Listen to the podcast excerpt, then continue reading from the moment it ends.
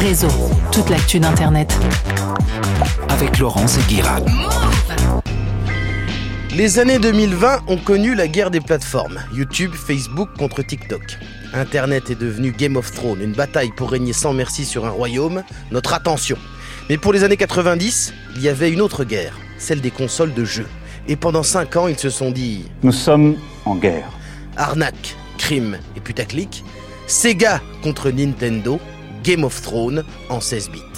Démarrons notre histoire en 1991. Depuis le milieu des années 80, le monde du jeu vidéo a un roi. Il est japonais et il s'appelle Nintendo. Entre la NES et la Game Boy, Tetris et Super Mario, ils sont imboulonnables dans le game du jeu vidéo en 8 bits. Rien n'y fait. Atari, euh, NEC ou Neo Geo, les consoles portables et de salon, tu ne retiens qu'un seul nom. Pourtant, en 89, un nouveau concurrent décide de venir titiller le géant. Sega, anciennement Service Games, une boîte qui importait des machines à sous sur les bases militaires américaines de Hawaï dans les années 50, avant d'aller vendre des flippers au Japon et de se lancer dans les jeux d'arcade, puis dans le game des consoles de salon en 85. Mais c'est en 89 qu'ils arrivent avec leur gros concurrent de Super Mario, la Mega Drive, console de troisième génération plus puissante que la Nintendo NES, qui en 91 avec son banger Sonic dépasse Nintendo en nombre de ventes aux États-Unis. En 91, Nintendo réplique contre la Mega Drive avec le lancement de sa nouvelle bécane, la Super Famicom, plus connue sous le nom de Un super Nintendo. La Super Nintendo ou Super NES. Mais avant de se livrer dans un bras de fer avec Sega sur le terrain des machines à 16 bits, Nintendo s'assure de tuer un autre concurrent potentiel. Le crime se passe à Las Vegas, au salon high-tech du CES. Là-bas, en ce début de décennie 90, les marques d'électronique présentent leurs nouveautés durant des conférences dans une ambiance climatisée. Un autre géant japonais, Sony, inventeur du CD, frappe un grand coup. Ils annoncent avoir bossé sur le gadget de divertissement ultime, une console lisant les jeux de Super Nintendo et les compacts disques, une salle de jeu dans sa maison avec un nom, la PlayStation. L'association est saluée par tout le monde et le lendemain, lors de la conférence de Nintendo, les boss de chez Sony, les boss de chez Sony s'installent dans la salle pour voir ce que leurs nouveaux copains vont dire sur ce mariage high-tech inédit. Mais sur scène, les patrons de Nintendo ne prononcent jamais le nom de Sony. Et au contraire, annoncent un deal avec leur concurrent, Philips. Nintendo a préparé son coup.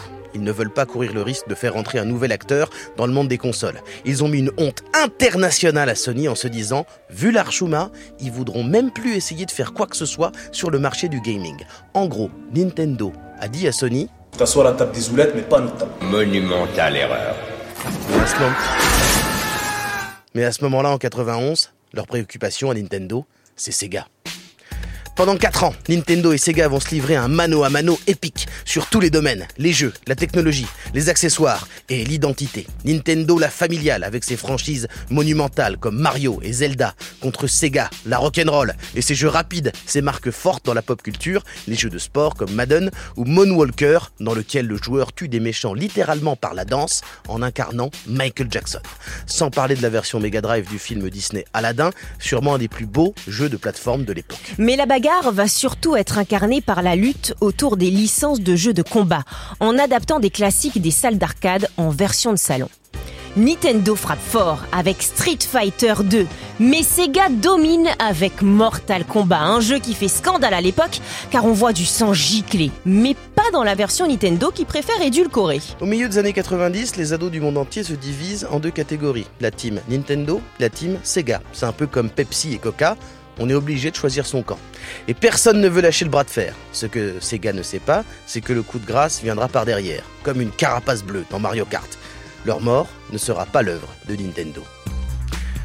Parce qu'à ce moment-là, on se dit que Sega va peut-être prendre la longueur d'avance qu'il lui faut sur la nouvelle génération de consoles, puisque le jeu en cartouche est sur le point de devenir dépassé pour faire place au CD, sur lequel on peut mettre plus de données et améliorer la qualité d'image et de son.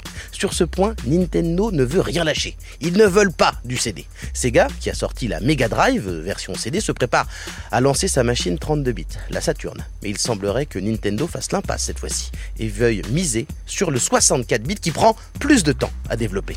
À Las Vegas en 94, Sega annonce la sortie de la Saturn avec un hit un hit d'arcade, le jeu de baston Virtua Fighter, et dit qu'elle sera disponible tout de suite. Mais c'est un fiasco. Ils ne sont pas prêts et les machines ne sont pas livrées à temps. Oh merde Oh c'est con ça Ceux qui sont complètement ready, en revanche, ce sont les revanchards de chez Sony qui lancent leur version maison et sans Nintendo de leur console premium. La PlayStation. Ces manettes révolutionnaires, ces accessoires archi pratiques comme les cartes mémoire, les câbles multijoueurs et bien sûr des jeux. Entre 95 et 96, la PlayStation écrase tout sur son passage. Ridge, Ridge Racer, Wipeout, Rayman, Tekken, le jeu de baston en 3D et puis évidemment le banger Tomb Raider. Sega tente de résister, mais plus personne ne lui donnera l'heure. À l'ère des consoles dites next-gen, PlayStation sera intouchable, uniquement concurrencée par la Xbox. Raté de la Saturn, accident industriel de la pourtant si incroyable Dreamcast, Sega quitte le game des consoles et se concentre sur le développement de jeux. Les jeux, c'est ce qui va permettre à Nintendo de ne pas sombrer. Avec Mario, Mario Kart, GoldenEye sur euh, Nintendo 64, puis évidemment Pokémon, et les magistrales consoles portables, la firme japonaise historique est toujours là, détestée par certains, adorée par les autres, mais à jamais dans la légende. Le grand perdant de la guerre des consoles sera bien Sega. C'était plus fort que toi, mais pas plus fort que PlayStation.